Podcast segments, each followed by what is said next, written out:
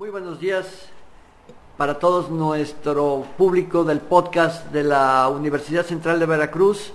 Los saludo con mucho gusto desde el podcast de la UCB en Avenida Jalapa 560 en la ciudad capital del estado de Veracruz, Jalapa. Muchísimas gracias por, por acompañarnos a, esta, a este nuevo episodio del podcast y hoy eh, tenemos como invitado a un profesor, eh, distinguido de la Universidad Central de Veracruz, a un recién egresado de la maestría en educación de la misma eh, institución. Me refiero al psicólogo Alejandro Rojo Amor. Eh, Alejandro Rojo Amor, aparte de, de ser profesor de la licenciatura en educación, fue un estudiante muy distinguido durante sus estudios de maestría.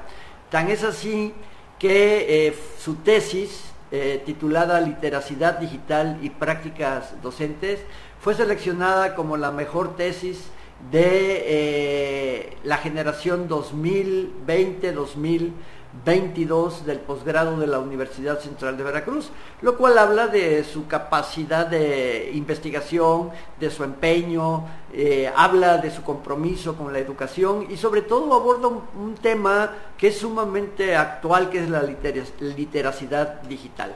Le quiero dar la, la bienvenida a nuestro invitado, Alejandro, bienvenido a este podcast y gracias por compartir tus experiencias con nosotros. Eh, muchas gracias, rector. Le reitero mis agradecimientos por permitirme desarrollar eh, profesionalmente y sobre todo personalmente y que aquí en la UCB he encontrado pues un espacio de, de desarrollo intelectual, de desarrollo de mis investigaciones, de lo que de lo poquito que he propuesto para la mejora de la institución y pues qué mejor que eh, ya concretado en un proyecto ya escrito, ya que está por supuesto abierto a la, mejora. Estoy pensando en que puede desarrollarse un libro, entonces ya se están planeando como diferentes proyectos a partir de este trabajo de investigación.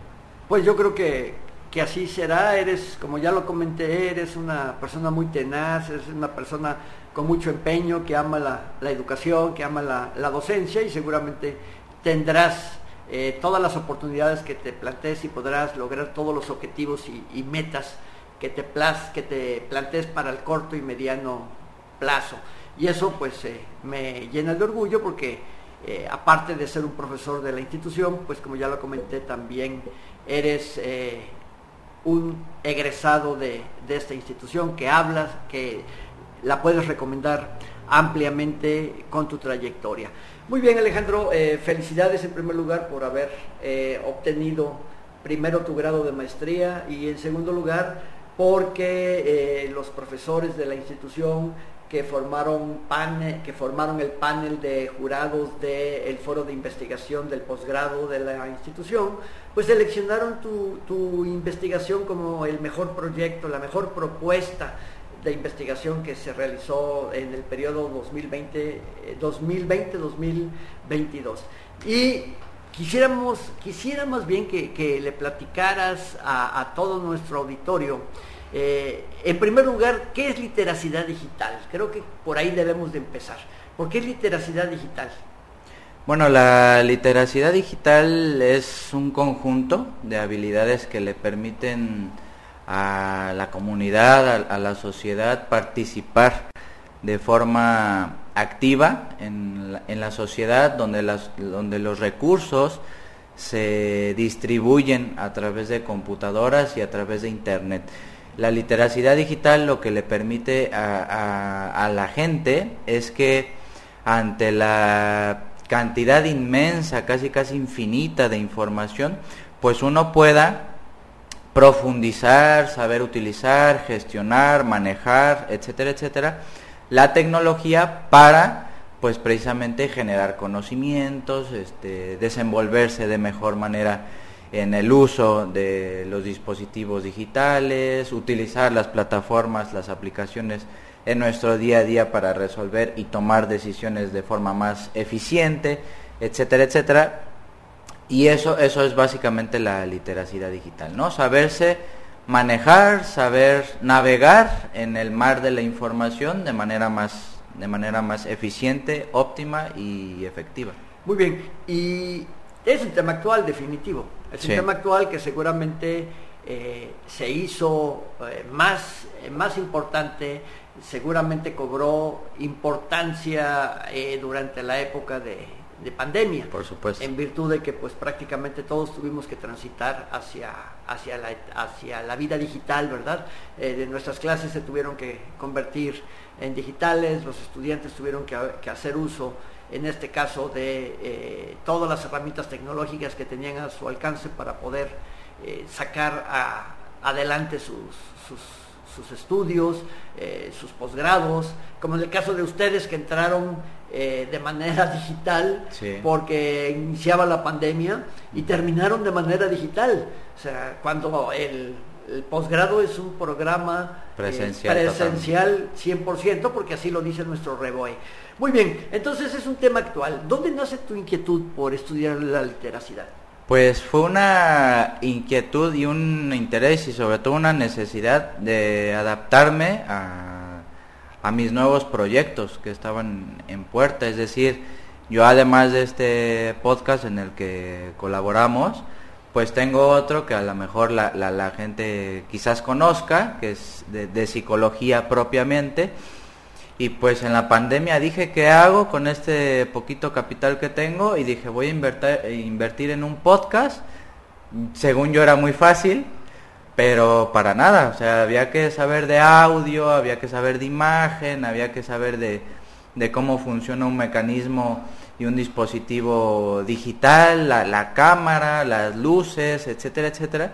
Y eso, pues digamos que se combinó con la, necesidad de transmitir un mensaje desde el punto de vista psicológico y pues ir equivocándome. O sea, fue ensayo y error, frustración, aprender, eh, no se grabó, hay que volver a repetir la grabación, falló el audio eh, y cosas que pues nunca imaginé aprender.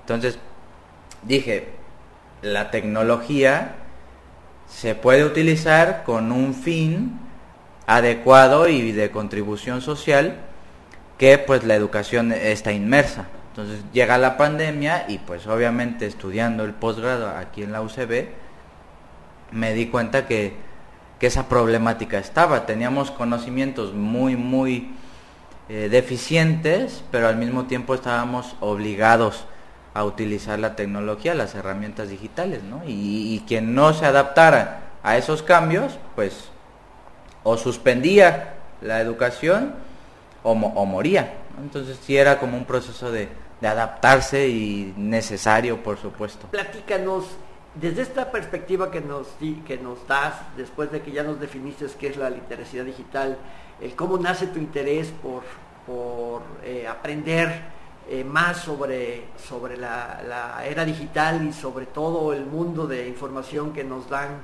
los medios electrónicos. Eh, hoy en día, a mí me gustaría que me, me dijeras cuál es la importancia de, para ti de investigar la problemática de la inmersión de las TICs en la educación hoy en día. Porque hablamos de, siempre leemos, ¿verdad?, de tanto puntos positivos como puntos negativos, como que son necesarias, como que abusamos, abusamos de ellas. Eh, escuché durante tu defensa de, de tu tesis profesional algunos puntos de vista me gustaría que nos, que nos compartieras esa problemática de la inversión de las TICs en la educación como algo pues que seguramente llegó para quedarse, porque dudo que ahora volvamos a, lo que éramos eh, antes de la pandemia, donde utilizábamos la tecnología prácticamente como una red social, pero no como una herramienta de investigación o de estudio. Ahora platícanos tú, ¿cómo ves esa problemática? ¿Qué investigaste? ¿Qué sabes? ¿Qué nos puedes compartir? Algunos datos que, pueden ser importantes para sustentar lo que voy a decir. Eh, pasamos ocho horas diarias en redes sociales consumiendo nada, básicamente, ¿no? El video chistoso, los memes, información totalmente irrelevante. En ¿Ocho ese horas? ocho horas, según estudios científicos. Pero supongo ocho que horas. debe de ser eh, la edad eh, juvenil, ¿no? En los jóvenes. Increíblemente y desafortunadamente empiezan a edades muy muy tempranas, ¿no? Porque los papás, y eso sí es terrible, los papás para que no haga berrinche el niño, le dan la tablet, le dan el celular, le dan lo que sea y se tranquiliza. Entonces ya no hay un proceso de, de tolerancia, de tolerancia a la frustración por parte del niño para que tenga que aprender que el mundo es frustrante de por sí entonces los padres desde los cuatro o tres años con sus hijos ya los exponen a tecnología. Los expertos dicen que eso es terrible porque el cerebro necesita procesos más exigentes de, de aprendizaje. En eso está pues la coordinación, este, ciertos ejercicios de tolerancia, de paciencia, es decir, que se vayan los niños adaptando al mundo real, ¿no? Que, que- que, pues ahí está la tecnología, pero eh, exponer a un niño donde esté continuamente siendo eh, un consumidor de videos, de TikToks, y muchas veces no sabemos muy bien qué está consumiendo nuestro hijo de 5 años, es donde ahí eh, empiezan los, los problemas de atención, por ejemplo. Algo que incrementó muchísimo con esto de las tecnologías es que eh, los índices de incremento de los trastornos por déficit de atención en los niños se incrementaron. Por supuesto, cuando tienes a un profesor en el aula donde te enseña con pues rompecabezas, problemas matemáticos que requieren cierta concentración para poder ser resueltos, los niños vienen eh, de casa siendo educados por TikTok, Facebook e Instagram.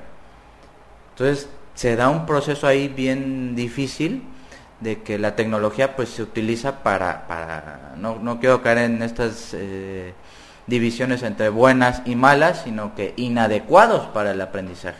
Entonces tienes a, a niños que se les imposibilita eh, resolver una operación, una ecuación de primer grado, por ejemplo, porque no pueden con la facilidad que ofrecen las redes sociales resolver eso que requiere un lápiz y papel, ¿no? porque las matemáticas funcionan así.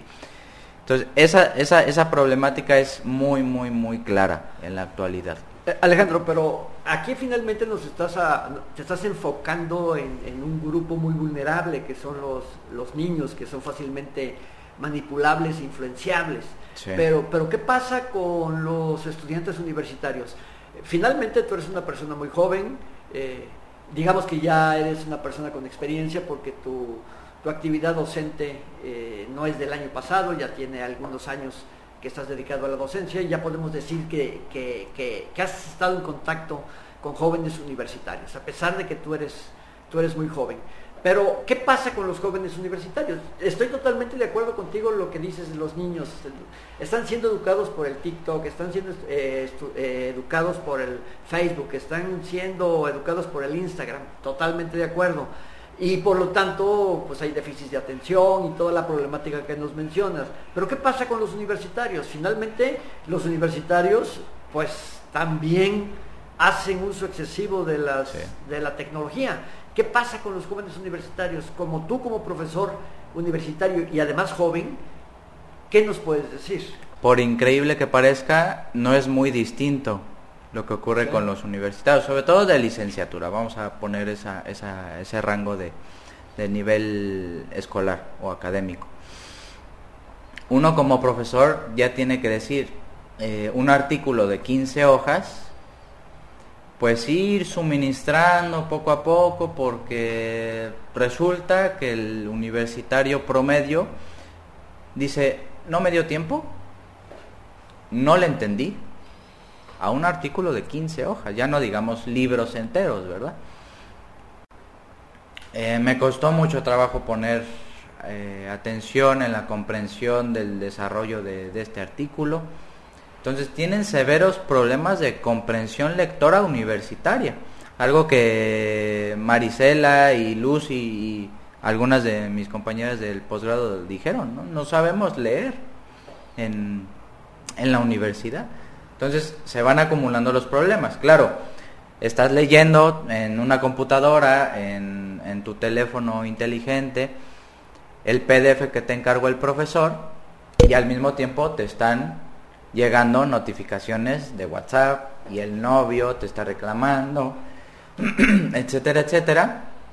Y luego te llega un mensaje de tu mamá y un correo electrónico de otro profesor que ya te encargó otra tarea. Entonces están continuamente recibiendo estímulos, notificaciones en este caso, que pues lejos de contribuir esos dispositivos a que tengas gratuitamente un PDF que escribió alguien hace 10 años, pues no comprendes nada por esta saturación de esta sobreestimulación que tenemos eh, eh, en la manera en que, en que leemos, en que eh, comprendemos, en la forma en que ponemos atención a las clases. Entonces sí se vuelve un problema ahí la, la tecnología, ¿no? Y, y, eso pues lejos de contribuir al aprendizaje significativo de, de los estudiantes, pues la entorpece haciendo un resumen de lo que nos acabas de comentar, eh, hay una problemática en los niños, en los adolescentes, pero llegamos a la universidad y el problema no mejora, el problema continúa. Tú vienes de un posgrado, acabas de terminar un posgrado, eh, un posgrado exigente porque eh, sabemos que estudiaste una maestría con un rigor académico bastante fuerte, con profesores muy comprometidos y que eh, se tuvieron que ver inmersos en las tecnologías, porque toda la maestría la hicieron en línea a pesar de que era una maestría presencial. Ahora analízame tu grupo de maestría, porque finalmente, aunque no hubo ese contacto diario del día a día, pues sí estaban conectados en clases y sí había eh, interacción porque había trabajos en equipo, porque había cosas que tenían que trabajar de manera, de manera colectiva. Entonces, ahora dime, desde tu perspectiva, en los adultos de posgrado, de maestría, ¿sigue, ¿sigue el mismo parámetro, el mismo comportamiento de la edad infantil, pasando por la adolescencia, la juventud y en la etapa adulta? ¿O hay un cambio diferente? Hay más compromisos. Esa parte la, tengo que reconocer y admirar de mis compañeros porque eran cinco horas y cachito conectados, trabajando, poniendo atención y tratando de aprender. Y en la actualidad, permanecer con una atención plena, cinco horas, con su respectivo descanso de media hora, en una clase es muy raro que ocurra con una atención realmente eh, significativa. Eh, las clases fueron transformándose, transformándose, ¿no? Había compañeros que desafortunadamente se desconectaban porque sus recursos eh, tecnológicos les impedían conectarse realmente y que fluyera una clase. Y entonces escribía un compañero, una compañera en el grupo de WhatsApp, ¿no? Eh, compañeros, ayer llovió, la señal está muy débil, eh, intentaré entrar, quizás solo escuche la clase y esos problemas técnicos. Cosa que, pues, obviamente influye en el aprendizaje. Teníamos otros compañeros que apagaban mucho tiempo su cámara y no sabíamos si estaban aprendiendo, el profesor preguntaba y resultaba que por el chat escribían, eh, tengo problemas con, mi, con mis recursos tecnológicos. Y había compañeros que sí permanecían de inicio a fin en la clase con la cámara prendida o si apagaban la cámara era por un momento, yo creo que iban al baño por algo de comer y volvían a conectar y a prender su cámara, ¿no? Entonces, esto habla mucho y lo digo en mi trabajo de investigación de las brechas que, las clases en línea vinieron a demostrar, que hay brechas en cuanto al acceso y a los recursos de Internet. ¿no? Teníamos compañeros que viven en la periferia de, Jalapa, en municipios aledaños de aquí, y pues hasta allá, ya sea por eh, ingresos económicos deficientes que no permiten una conexión a Internet adecuada, pues tenían que sobrellevar esta situación. La ventaja es que las clases estaban grabadas y eso ayudaba mucho a que en su momento pues pudieran repasar algunas cosas. Pero sí se habla mucho de, estos problemas del acceso a la tecnología. Estamos hablando de dos problemáticas. La problemática de dispersión mm. de atención cuando los recursos tecnológicos son los adecuados, eh, que estamos viendo a, los niños eh, de las ciudades, de los medios urbanos, en donde eh, no es el problema la conectividad, pero sí es un impacto negativo la distracción que implica. Lo mismo sucede en el nivel licenciatura. Y en el nivel posgrado no es tanto la dispersión, sino en este caso el acceso a la, el acceso a la tecnología. Así es. Que es lo que te dificulta y que pues tal parece ser eh, con todo lo que nos has explicado, que finalmente eh, el, aprendizaje presencial pues jamás va a poder ser sustituido con la eficiencia de la educación virtual, de la educación a distancia, en este caso de la, de la este, educación en línea. Eh, bien, entonces ah, dime alguna ventaja que tenga, un beneficio que tenga el uso de las TICs en las aulas, ¿verdad? Porque pues tal parece ser que, que más que un formador es un deformador desde tu, desde tu perspectiva. O así lo percibo. De acuerdo a los datos que te genera tu, investigación y de acuerdo a tu experiencia de, que estás inmerso en el, en el, como profesor en el nivel universitario y eres estudiante de posgrado de manera simultánea, aunado que eres una persona joven que estás en la, en la edad de la, en la edad tecnológica, ¿verdad? Un millennial, vamos a decir, ¿verdad? Donde vives con la tecnología este, de la mano. Entonces, dime por favor algún beneficio, porque pues tal parece ser que, que no hay, o al menos como nos lo expresas. Uno de los beneficios que críticamente yo detecté en mi trabajo de investigación fue que sí permite, eh, claro, con todo esto que vengo diciendo de la literacidad y de saber utilizar la tecnología como un, como un medio y como un, fin, eh, fue que, fue que sí permite un acceso a la cultura o al conocimiento para todos. Es decir... A ver, ¿cómo, cómo, cómo para todos?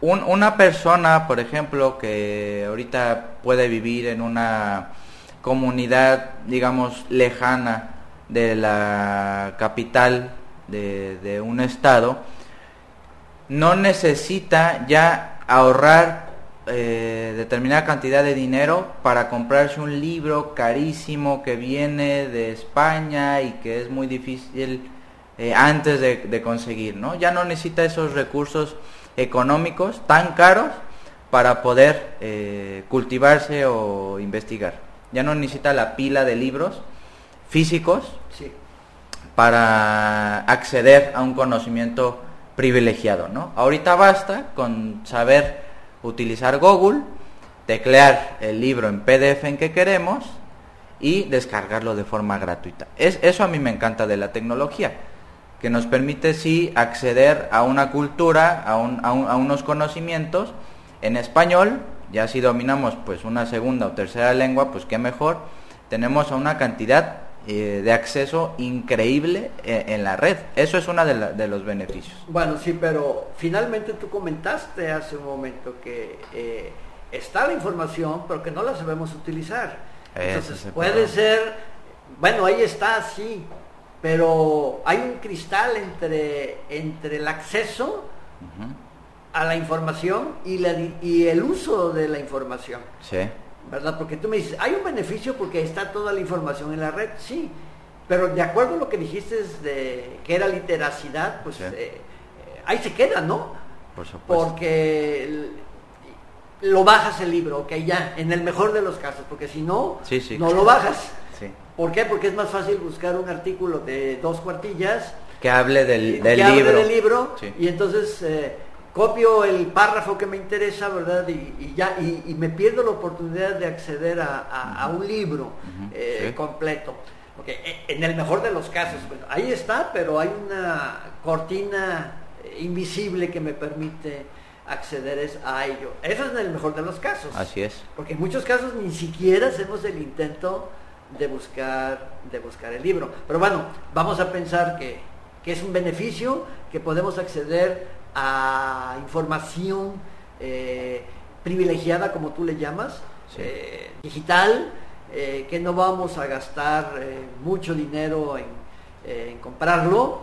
en mis épocas de estudiante, pues las fotocopias eran lo que salvaba, porque pues a pesar de que estaban los libros, el, número de libros que podías encontrar para poderlo comprar tampoco era así como que encontraras en una biblioteca 50 libros, 50 eh, temas, del, digo 50 libros del mismo autor sobre el mismo tema. Había cuatro o cinco libros y, y si era un grupo de 50 alumnos, pues ya no había y entonces ibas a la librería y decías, ¿y este libro? No, pues no lo tenemos. ¿Dónde está? No, pues en Ciudad de México. Ay, Ciudad de México, tengo que ir a Ciudad de México. Se los podemos traer y en cuánto tiempo llega? No, pues va a llegar, va a llegar en un mes. Va a llegar en un mes y este y entonces pues eso te retrasaba, te retrasaba todo el todo el proceso. ¿verdad? Entonces, para resolver la problemática, lo único que hacíamos era inmediatamente, pues sí, recurrir a las fotocopias. Recurrir a las fotocopias y bueno, pues toda nuestra bibliografía cuando existía, si es que existía, era de fotocopias. Ahora, en una carpetita podemos guardar este muchos libros. Así es.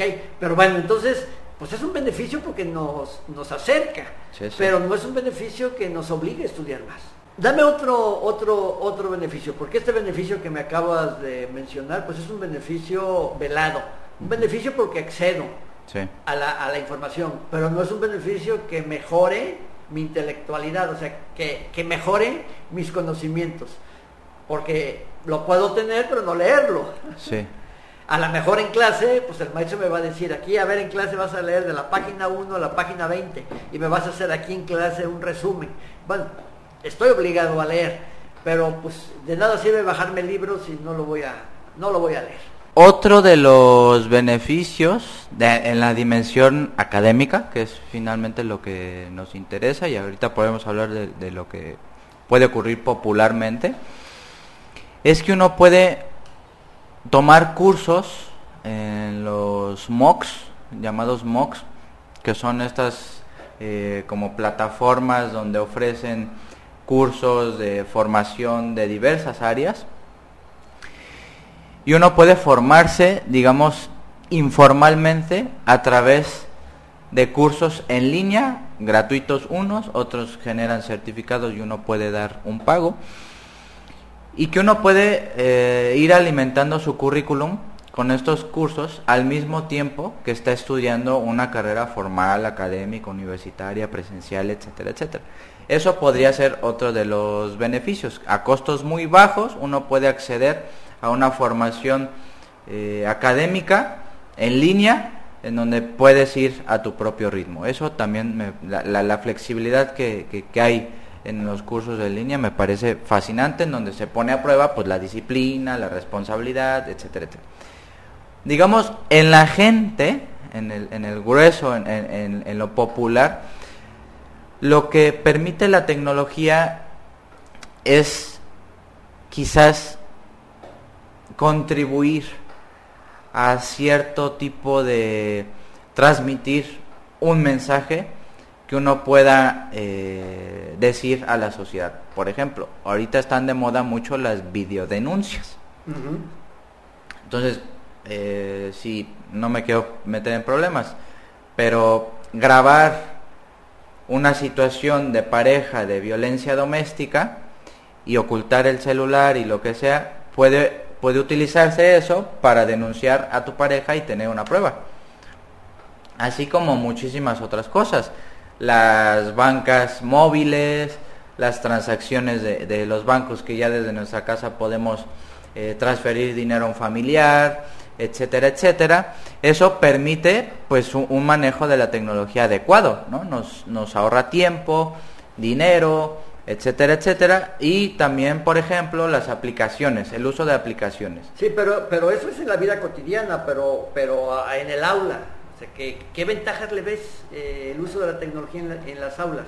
Eso estoy de acuerdo contigo, pues la, en la banca móvil pues nos, nos, resuelve la vida, en lugar de ir a hacer una cola de tres horas al banco, en 20 segundos hago la transferencia, ¿verdad? Sí, sí. Y eso estoy de acuerdo, en nuestra vida cotidiana nos resuelve muchas cosas, pero finalmente en el aula ¿Qué beneficio le ves después de todo lo que me acabas de comentar? Además de que, como ya nos dijiste, podemos acceder a, a una gran cantidad de libros. ¿Qué más hay? ¿Hay qué conocimientos o qué habilidades, qué destrezas?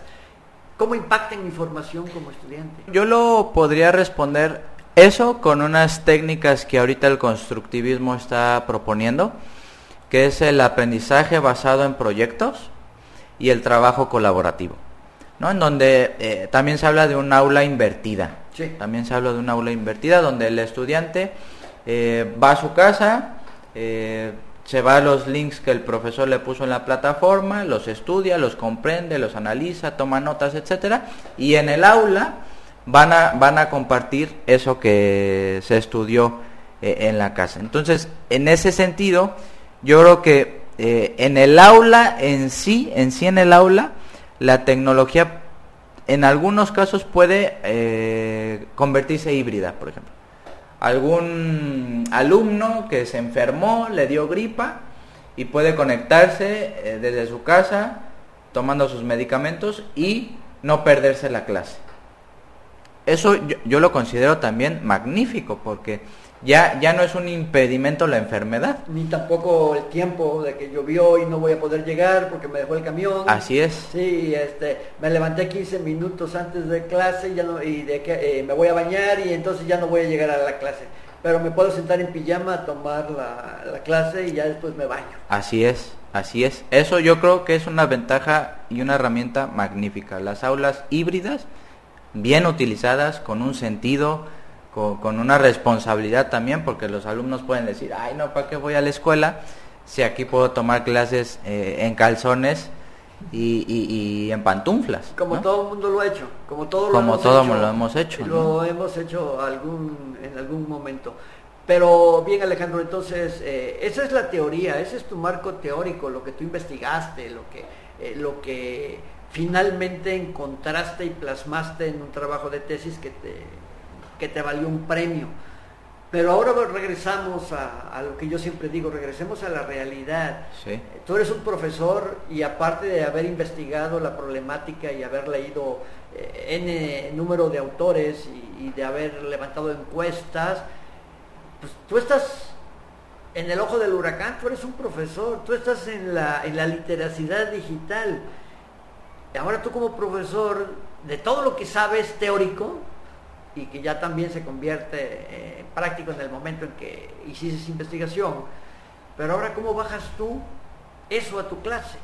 Ahora hablando de tu experiencia como profesor, porque también eh, yo puedo ser un experto en nutrición, ¿verdad? Y, a, mis, y a todos mis pacientes eh, recomendarles una dieta y ejercicio y baja de peso y, y, todo muy bien, ¿verdad? Y tengo premios por ser el mejor nutriólogo y me levanto de mi silla y peso 100 kilos y hace 10 años que no me levanto, que no me voy a hacer ejercicio y soy todo lo contrario a lo que recomiendo. Sí, por supuesto. Ok, entonces tú ahora ya eres una persona que tiene la expertise, la experiencia de investigación, tienes toda la, teoría, todo un marco teórico bien construido, una investigación fundamentada con resultados, pero ahora yo quiero saber, tú como profesor, ¿qué haces? Porque pues igual te, puede ser el caso del, del del nutriólogo, ¿verdad? la gran eminencia que baja de peso a todo mundo y él es un hombre de 100 kilos. Con sobrepeso. Con sobrepeso y que no hace ejercicio más que para bañarse. Entonces, bueno, tú como profesor, ¿qué haces? En mi caso, sí, sí, muy, muy, muy, muy particular. Quiero saber que ya no eres teórico que todo lo que sabes, pues lo bajas a tu aula, ¿verdad? Y entonces a lo mejor te doy, te damos más clases en la universidad. a lo mejor te, aumentamos más clases en la universidad. Y a lo mejor hasta el profesor de posgrado te, invitamos. Pero, ¿qué haces? Que sepa nuestro, nuestra gente, nuestro auditorio, qué cosa es lo que está haciendo una gente que es experta en literacidad digital. Ya eres experto desde el punto de vista que hiciste una tesis y que eh, el profesor que, le, que te dirigió tu tesis sé que no sé cuántos eh, libros les pidió que revisaran y cuántas tesis internacionales y cuántas tesis nacionales y estatales para poder mm, construir su marco teórico, ¿verdad? Entonces, ya eres un experto.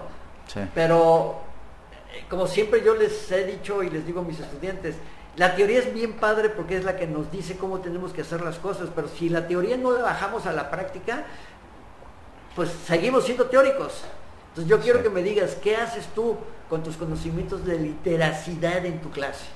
Bueno, voy, voy a empezar por una de mis recomendaciones en mi trabajo de investigación, que es empezar a generar proyectos y a gestionar, a gestionar proyectos de capacitación en los docentes respecto al uso de la tecnología, es decir, que no, no sean víctimas de que por verme innovador, por verme cool como profesor, ah, eh, uso aplicaciones, tecnología, recursos informáticos, nada más para salir del paso de la tecnología. Entonces eso, eso es un primer paso. Y el otro paso, increíblemente, que yo he dado, es un paso hacia atrás del uso de las tecnologías. Es decir, mi uso que le doy en las clases, y muchos de mis alumnos lo pueden ser testigos, es que hay que utilizar esos recursos, esas aplicaciones, esas eh, herramientas digitales con mucho cuidado. ¿Qué quiero decir con esto? Con objetivos muy específicos que cumplan una función muy específica, porque si le damos todo el peso a las herramientas digitales, las herramientas digitales no están hechas, y, eso es, va a sonar raro, para aprender, sino simplemente como un vehículo para que nos, a nosotros como consumidores de esas herramientas digitales educativas nos genere una especie como de, de mira qué padre está esta plataforma educativa, aquí sí voy a aprender porque es muy amigable y es muy intuitiva, etcétera, etcétera, pero no está generando conocimientos científicos, racionales, académicos, rigurosos. Esos conocimientos rigurosos te los puede ofrecer nada más el profesor. Eso es lo que muchas veces no, no, no distinguimos. La experiencia del profesor, la formación del profesor, te la da el profesor, no te da las herramientas eh, digitales. Eso hay que distinguirlo y separarlo brutalmente, así, radicalmente la experiencia del profesor, la preparación del profesor académica, rigurosa, científica, te la va a dar nada más el académico. El liderazgo académico del profesor. Totalmente. E, ese es el, la herramienta que, usted me diga, nunca va a sustituir todo lo que ha aprendido el profesor. Son años. Son años de experiencia, de, fracasos, de aciertos, de viajes, de, de universidades, de evaluaciones, etcétera, etcétera y eso no lo va a generar las herramientas. El uso que le pueda dar ese profesor ultracapacitado a las tecnologías, ahí está como toda una línea de investigación. Qué interesante. Es decir, que desde tu perspectiva, la educación virtual jamás va a poder sustituir a la educación presencial. Nunca. la educación virtual nos está facilitando el acceso a la educación en cuestión de traslados, en cuestión de libros, en cuestión de que yo voy a ser dueño de mi tiempo y si salgo de trabajar a las 10 de la noche, a las 10 de la noche me pongo a estudiar porque la clase está grabada. me va a dar una serie de beneficios eh, como estudiante, como persona, para que yo pueda eh, salir adelante ¿verdad? y tener un título profesional. Pero desde tu perspectiva, eh, digamos eh, que va a ser un profesionista sin sal, un platillo sin sal, porque finalmente la sal a ese gran platillo va, se la va a dar el profesor con su expertise. Así es. Eh, yo, siempre, yo siempre digo y hablo de que los profesores, para que un profesor realmente sea, cumpla el rol de profesor y realmente trascienda, trascienda en la formación de sus estudiantes debe ser una persona que tenga un liderazgo académico. Y el liderazgo académico yo lo veo como no solo como una persona que sea capaz de, mover el grupo, es decir, de que se le respete en el, en el aula, sino que sea un profesor que, que inspire al estudiante, Uy, sí, sí, que sí, le transmita sus conocimientos, que le transmita en una sesión de una hora su experiencia en tres, cuatro trabajos, Así que le digan no hagan esto porque a mí me pasó. eh, y que realmente cuando el alumno camine en la calle a distancia y se encuentra el profesor, le diga, gracias profesor, eh, gracias a usted eh, me formó, gracias a usted aprendí la disciplina, aprendí lo que era ser un eh, licenciado en psicología, un este, licenciado en negocios, lo que sea. Ese liderazgo académico no, se- no lo va a poder sustituir nunca la tecnología, Para nada. según tu perspectiva. Sí, sí, sí. Sí. Y, y eso es eso es a lo que me refería con rescatar la verdadera enseñanza de la educación. O sea, estos valores que usted menciona que son eh, transmisibles, que muchas veces los profesores, querámoslo o no, servimos como modelo a nuestros estudiantes para que ellos puedan estar formados y capacitados, no para la universidad, sino para que cuando salgan al trabajo sepan tomar decisiones, planificar su vida, eh, escoger y evolucionar en, en un trabajo determinado, empezar a ser compatibles con el mundo laboral. ¿Qué, ¿Qué es lo que está pasando? Y no lo digo yo, lo dicen muchísimos autores, que tenemos titulados ignorantes. Titulados que no están capacitados para sobrevivir en la, en la vida, que si de por sí está muy difícil, se- nos equivocamos al momento de, de elegir un trabajo, nos vamos nada más por la cantidad de dinero que nos ofrecen en sueldo, entonces ya nos eh, mal orientamos en nuestros eh, planes de vida, entonces vamos improvisando y ya no llegamos a ningún punto, entonces ya no ejercemos. Entonces, eso, eso que ocurre lo puede ofrecer la formación académica con el profesor, con el profesor. El, todo estudiante necesita de una guía que le corrija, que le haga ver sus errores, que, que- le diga, no, es por acá, etcétera, etcétera. Y eso no lo genera la educación en línea. La educación en línea es como de, pues, ahí autoaprende como puedas, me mandas una duda por el foro y yo te respondo a través de un comentario, pero muy breve. ¿No? Entonces, si tienes una duda, no te puedo resolver tu duda en media hora, sino en cinco minutos que me tardé en escribir el Claro. comentario. Eh, No, definitivamente cuando estás en, la, en, en una clase en una clase presencial, eh, tú no solamente aprendes de lo que el profesor te transmite, ya sea por conocimientos o por experiencia, sino también aprendes de las respuestas que el profesor le da a las dudas de tus compañeros. Ujú. Muchas veces las dudas que generan, la, la polémica que generan la- los cuestionamientos de los estudiantes hacia un profesor con experiencia, que es capaz de contestar todos los cuestionamientos de sus estudiantes, generan mayor aprendizaje que, que la diapositiva que te está, Por supuesto. que te está pasando, porque pues todos somos estudiantes y todo el mundo recuerda eh, que bueno, yo tengo mis profesores de referencia, de tanto de licenciatura como de posgrado. Es más, mis profesores de prepa que todavía los sigo, Sí, los sí, sigo sí. viendo, que eran gente muy joven cuando me daba clases y, y- y les he dicho, maestros, gracias, eh, finalmente fueron una guía para mí, ¿verdad? Un ejemplo, porque pues cuando estás estudiando con los alumnos, eh, con tus compañeros, perdón, les dices, este, ¿te acuerdas lo que nos dijo el profesor? Eso no es así, porque se acuerdan lo que le pasó a él, se acuerdan que nos dijo que no le salió por esto. Entonces, esa experiencia que, que te, que te ayuda a resolver una problemática o que te que, que- genera un, un aprendizaje significativo, es lo que realmente vale de una clase presencial. Entonces yo debo de entender por todo esto que, me, que nos comentas Alejandro, es de que eh, la educación en línea, la- el uso de las TICs, es un acercamiento a la educación, pero no una sustitución a la educación presencial. Es decir, es un complemento Así es. a la educación.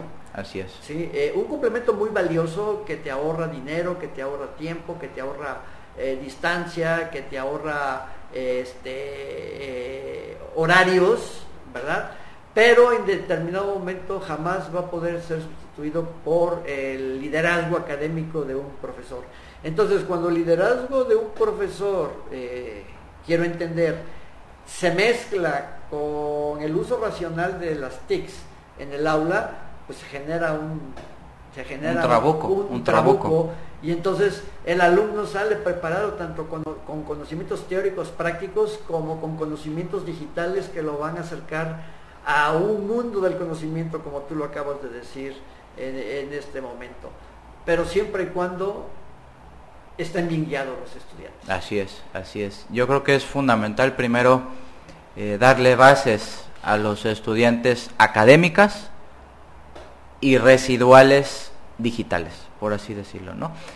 Quizás el auditorio no está para saberlo, pero ahorita logré una beca eh, que me otorgó Google para estudiar un curso de seis meses de gestión de proyectos. Según Google es una habilidad y una destreza que está exigiendo el, mundo eh, laboral y pues es increíble porque estás recibiendo clases o asesorías de un profesor en, en Utah, en Washington, hablándote inglés, obviamente están los subtítulos para que entiendas qué te está diciendo, y tú vas progresando y vas a obtener un certificado en gestión de proyectos que seguramente antes costaba una millonada. Sí, sí, precisamente el primer paso era que te dieran permiso en tu trabajo de ausentarse, de ausentarte, no sé, seis meses. Uno, te podían dar el permiso, pero ibas a dejar de recibir tu, tu salario. Así es. Y posteriormente, pues tu manutención y tu estadía en la universidad eh, en la que ibas a estudiar. Entonces, sí hay un acercamiento del conocimiento. Claro, claro, claro, claro. Pero necesitamos una guía una guía fundamental del profesor. Del profesor. O sea, nunca se va a sustituir desde tu perspectiva, eh, desde tu punto de literacidad eh, digital, eh, que fue tu trabajo de tesis, el profesor jamás se va a poder sustituir. A pesar de todos los avances y hablando de mi segunda categoría de análisis, que fue las prácticas docentes, los profesores que, que que no se adapten a estos cambios entre lo híbrido, lo digital, lo analógico, pues eh, una de dos, o, van a seguir estando en la universidad porque ya tienen eh, la base o su puesto institucional asegurado, pero paulatinamente van a ir perdiendo eh, jerarquía y sobre todo credibilidad en cuanto a su forma de darle clases porque se va a quedar desfasado, o lo que va a ocurrir es que eh, entendemos esta práctica docente como una transformación necesaria y, da, y vamos a tener que dar un paso como profesores en estar formados entre estas cosas, eh, el aprendizaje mixto, lo híbrido, lo digital, lo analógico, lo tradicional, ¿por qué no recuperarlo? Lo novedoso de, la época. Entonces los profesores sí tienen que repensar en, eh, inmediatamente su práctica docente, porque ya, ya, ya rebasa el si me gusta la tecnología o no. Ya va a ser una necesidad de cambio, ya va a ser una transformación en la práctica docente, como creo yo nunca jamás en la historia. Alejandro, eh, me gustaría, mira, yo estuve en el, en el foro de investigación eh, del posgrado y, realmente me, me llamó mucho la atención que los jóvenes, bueno, primero me llamó la atención de que por primera vez se presentaron a la institución después de dos años. Sí, eso fue raro. Fue raro porque, pues, venían a, exponer su, su, trabajo de investigación y no sabían dónde estaba el baño, ¿verdad? Llegan a terminar y me decían, ¿dónde está el baño, ingeniero? Este, ¿Dónde está la cafetería? Bueno, sí es tu institución, pero bueno, finalmente eh, es lógico porque pues en dos años no, no estuvieron de manera, de manera presencial. Me llamó mucho la atención dos, aspectos que al final de cuentas eh, creo que trascendieron a pesar de, todo lo que tú nos comentas de la era digital. Eh, los estudiantes se referían como a mi institución, mm. mi universidad, eh, voy a trabajar por mi universidad, agradezco a mi universidad, me siento muy orgulloso de mi universidad finalmente logramos trascender como institución y eh, generar un sentido de, un sentido de eh, pertenencia a los estudiantes. Eso es, eso, es interesante porque pues tú sabes que la pertenencia se, obtiene con el contacto diario, o sea, cuando te pones la camiseta. Entonces, escuchar a los estudiantes repetir en sus, en sus presentaciones o en el momento de que terminaban y daban sus, conclusiones de hablar de su universidad, a la cual no habían asistido durante dos años, pues es, muy grato. Eh, la otra parte que me llamó mucho la atención fue que se expresaron excelente de sus profesores, del compromiso de sus profesores por la, por la educación, del compromiso que sus profesores tuvieron eh, para enseñarles, para estar atrás de ellos en, sus investigaciones, eh, de la retroalimentación que habían recibido. Y esto, pues tal parece que se contrapone un poco a lo que tú nos acabas de, explicar porque al final de cuentas los profesores de la universidad eh, del posgrado sí lograron trascender hacia los estudiantes aún de manera virtual y la institución finalmente trascendió y, y creó un sentido de pertenencia con los estudiantes que ahora los egresados hablan de su universidad, cuando ni siquiera habían podido eh, es más, yo creo que no sabían ni dónde estaba. Yo creo que la buscaron en Google para poder llegar el día del foro. Como psicólogo, como experto en literacidad digital y con base a todo lo que nos has comentado, ¿qué pasó ahí? Yo, yo creo que la importancia estuvo en que los profesores tuvieron tal grado de compromiso, y eso se los debo de admirar muchísimo, que las cinco horas estuvieron conectados en Zoom. O sea, ocurre en algunos estudios, entrevistaron a, muchísimos profesores y decían, pues es que había docentes que subían el material a la plataforma de Classroom, Edmodo o la que fuera, subían el artículo, instrucciones a los estudiantes, nos vemos en un mes.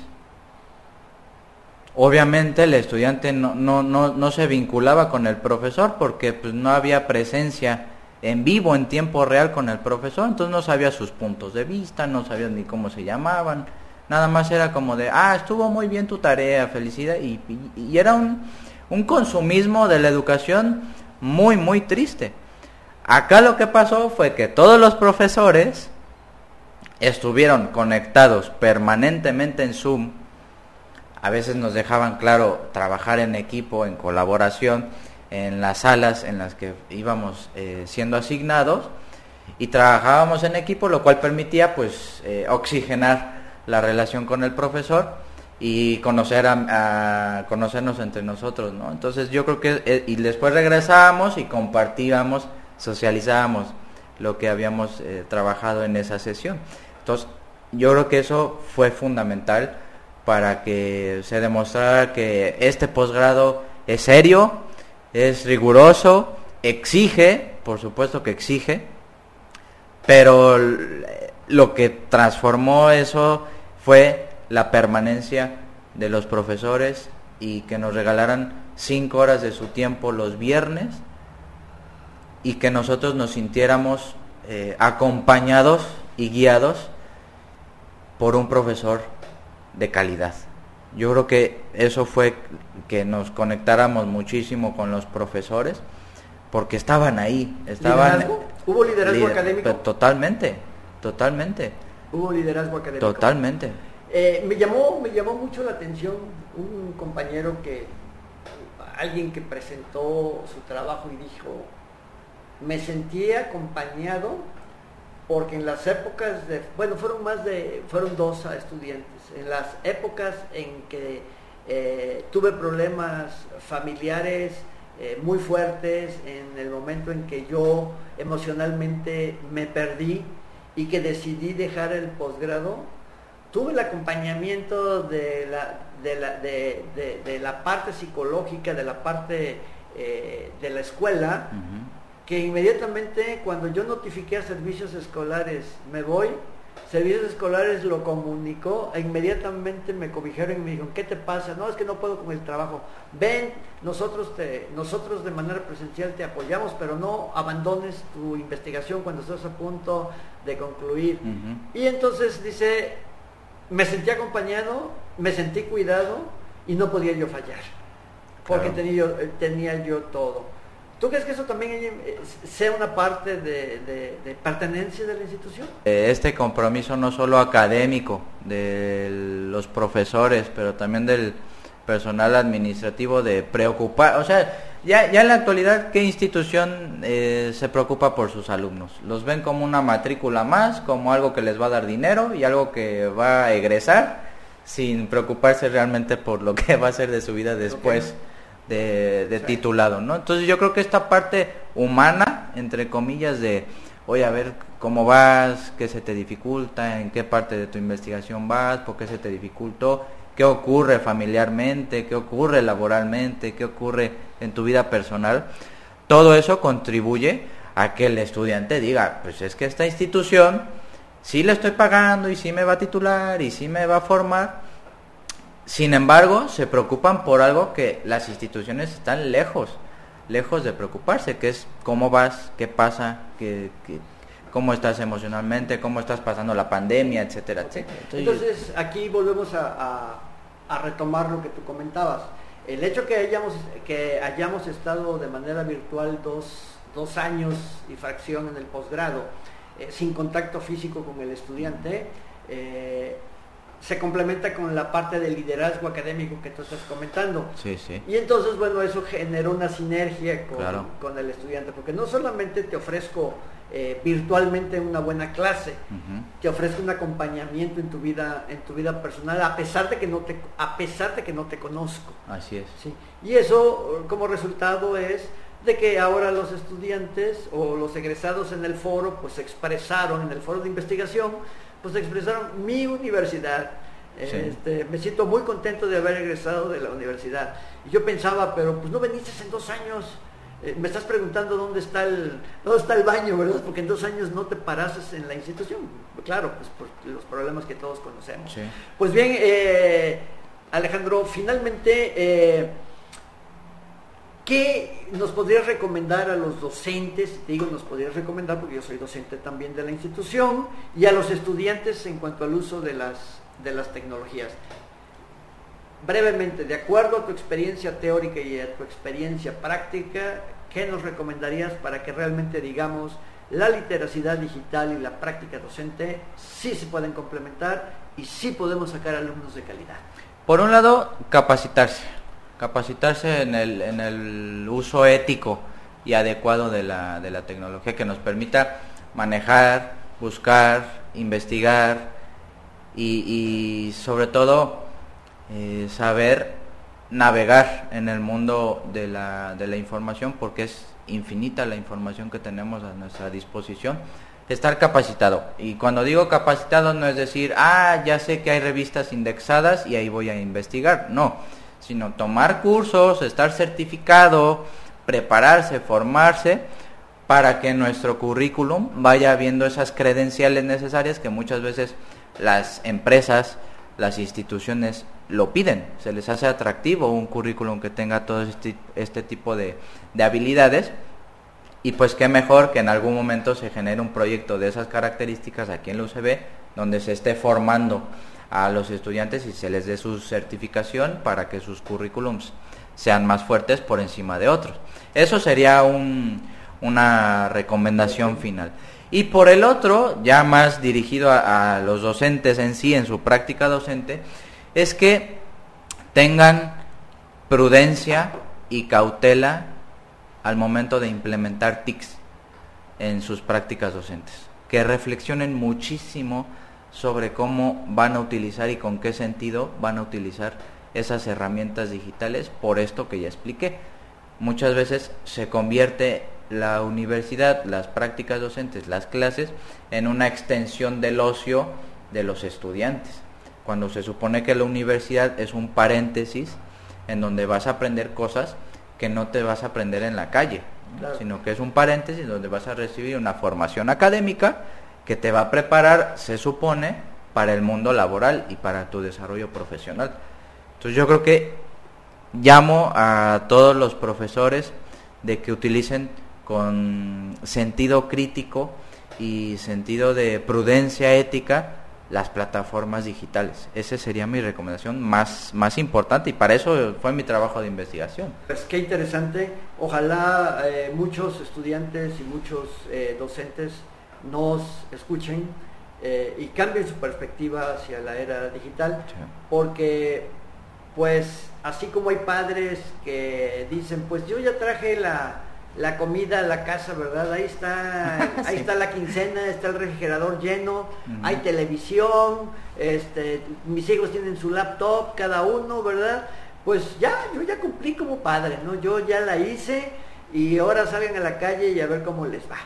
Pues yo creo que es, es lo mismo si lo extrapolamos hacia la hacia la universidad en donde la tecnología nos dice, pues yo ya generé el material, ya les di las ligas, este el constructivismo dice que, el, constructivismo, que el estudiante es el centro. del aprendizaje y que nosotros somos facilitadores.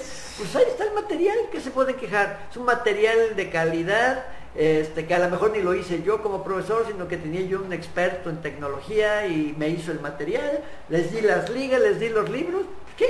¿cuál es el problema? así es yo ya lo hice pues sí tanto el padre que lleva mucho dinero a la casa y, este, y le suelta a todos los hijos y no los vigila como el profesor que le da toda la información al estudiante pero no lo guía, haciendo abuso de la tecnología, pues entonces resulta que hijos sueltos, hijos desobedientes, hijos eh, con, una, con una perspectiva o con una proyección para delinquir, ¿verdad? Como estudiantes perezosos, este, sin experiencia, que no tengan eh, ningún orden eh, como profesionista. Pues qué interesante Alejandro, te, agradezco mucho el que hayas eh, venido al podcast de la Universidad Central de Veracruz para compartir esta, esta experiencia tan importante que tuviste como estudiante de, de posgrado. Felicitarte nuevamente por ese premio que recibiste a la mejor tesis de posgrado 2020-2022. Gracias por tu empeño de ser cada día mejor profesionista y sobre todo pues por el tiempo que le dedicas a los estudiantes de la Universidad Central de Veracruz.